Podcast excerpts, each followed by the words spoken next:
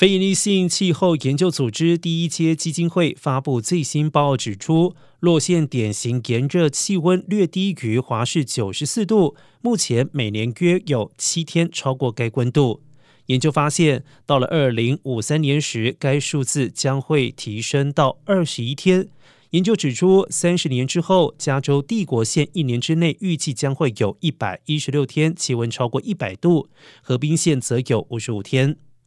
加州所有地区以及美国其他地区的气温都将会增加，其中洛杉矶县、德尔诺特县以及城县是加州在炎热天气天数当中上升最严重的地区。然而，天数增长将会导致异常的基础设施事故，加州在空调消耗方面损失超过了五十亿元。